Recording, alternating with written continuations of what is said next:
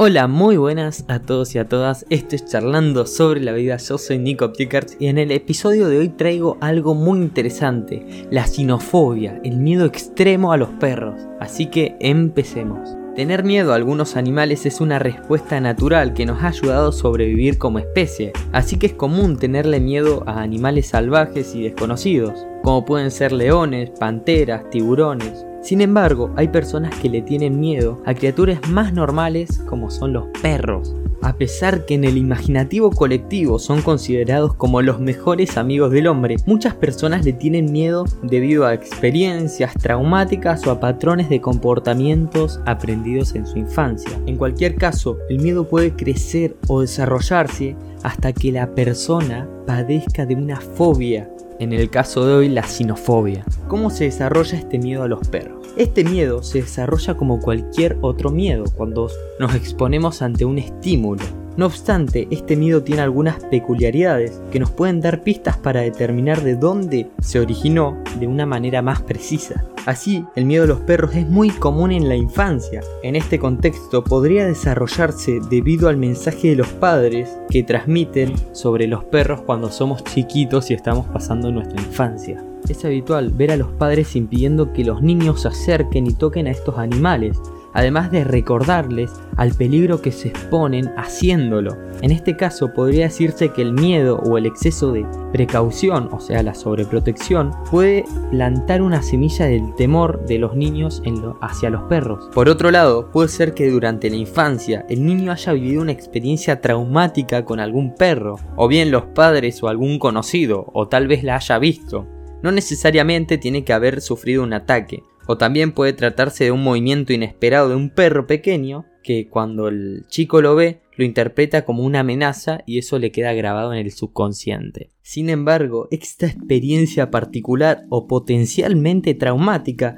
no desemboca necesariamente en una fobia. En muchos casos dependerá de cómo aprenda a gestionar este miedo. Es más, el miedo al perro durante la infancia tiende a desaparecer con los años. En caso contrario, el miedo puede crearse y desarrollar lo que se llama una fobia. No es lo mismo hablar de miedo a los perros que la sinofobia. Esta última es el miedo extremo, incapacitante y la persona verdaderamente sufre ante cualquier estímulo relacionado con los perros. Está la intensidad de la emoción que supera su propio autocontrol.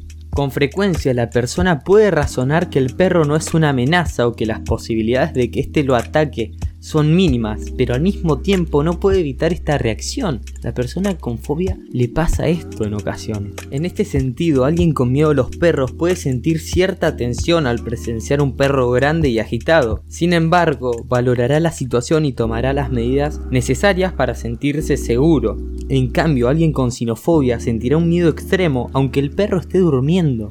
También puede darse que la persona tenga miedo o fobia por un tipo concreto de perros, como los que etiquetamos como peligrosos, como puede ser un pitbull, un dogo argentino, un rottweiler, pero lo normal es que la sinofobia esté extendida hacia todas las especies y razas de perros. Bueno, vamos a hablar un poquito de los síntomas. A las personas que sufren esta fobia les genera una respuesta de ansiedad y le puede causar cosas como sudar, temblar, un fuerte dolor de cabeza, náuseas, mareo, taquicardia, hiperventilación o incluso vómitos. Estos síntomas se generan tan solo viendo al animal o pensando en ellos. Esto varía igualmente según cada persona. Hay gente que lo sufre más, eh, eh, más extremadamente y otras que lo sufren más levemente. Cruzarse con perros es algo habitual. Por eso hay gente con esta fobia que a veces trata de no salir de su casa para no cruzarse con estos animales. Imagínense lo difícil y fuerte que es pasar este tipo de fobia con lo habitual que es cruzarse con un perro. La pregunta es, ¿se puede tratar esta fobia? Como cualquier otra fobia, la terapia psicológica tiene bastante éxito a la hora de tratarla, así como puede disminuir el miedo en general. Así, la intervención psicológica de esta fobia suele basarse en tres pilares. El primero es la reconstrucción cognitiva. ¿Qué significa esto? Cambiar y reconfigurar las creencias sobre los perros de la forma más adaptativa posible y realista también. No te van a meter ideas que no sean realistas. La segunda, ojo que la palabra es muy complicada, es la desensibilización sistemática que se centra en exponer gradualmente y de manera muy controlada al estímulo que le genera la fobia. Y por último, el pilar son las técnicas de relajación después de exponerse a este miedo. Le enseñan a relajarse y a aprender a autogestionar ese miedo para que de a poco se, se vaya perdiendo y disminuyendo. Bueno, hasta acá el podcast de hoy, pero antes quería decirte que lo traje a este tema porque yo de chiquito no tuve en sí la fobia, pero tuve un miedo por experiencias difíciles con los perros, digamos.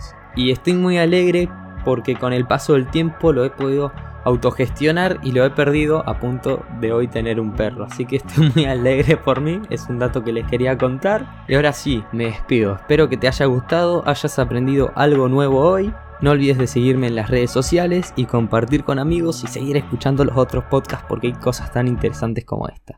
Así que nos vemos en el próximo. Chao.